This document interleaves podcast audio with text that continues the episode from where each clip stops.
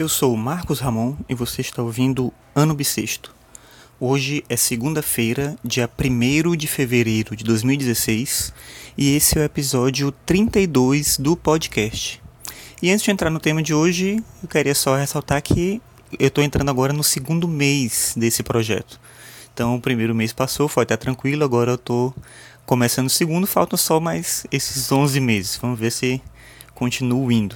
E hoje eu quero falar na verdade, eu vou indicar um livro e um podcast sobre esse livro.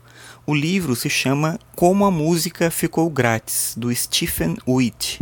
E eu descobri esse livro, eu recebi uma indicação desse livro é, lendo os posts e ouvindo o podcast da Bia Kunze, que é o Pod Sem Fio.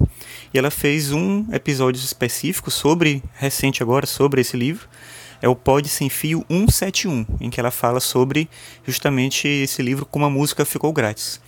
E o que eu achei mais interessante do livro é que no início do livro o autor faz uma uma história do processo de criação e desenvolvimento do MP3. E é muito interessante isso porque como usuário, a tecnologia chegou para mim. Então, de repente, eu lembro de uma época que um amigo meu tinha na casa dele um computador que tinha lá um, um uma, a possibilidade dele converter os, os CDs em MP3, e a gente levava vários CDs vídeos para casa dele, copiava, gravava um monte de coisa e tal. Então eu vi a tecnologia surgir, eu comecei a usar ela, comecei depois a baixar arquivos na internet quando tive acesso de poder fazer isso, mas eu nunca tinha me interessado, nunca tinha tido contato com a história disso.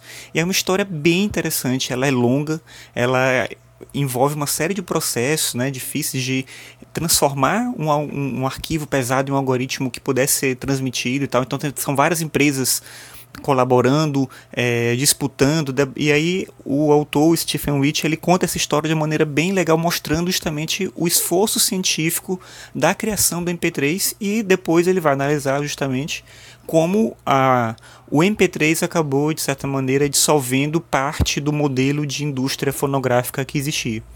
Então fica aí a indicação do livro, é um livro bem interessante, estou gostando muito, e foi uma indicação, como eu falei, da Bia Kunze. Eu repasso essa indicação para você que está ouvindo, e sugiro você também ouvir o podcast dela, que é o Pod Sem Fio, e não só esse episódio, mas esse episódio especificamente em que ela fala sobre como a música ficou grátis, vale muito a pena.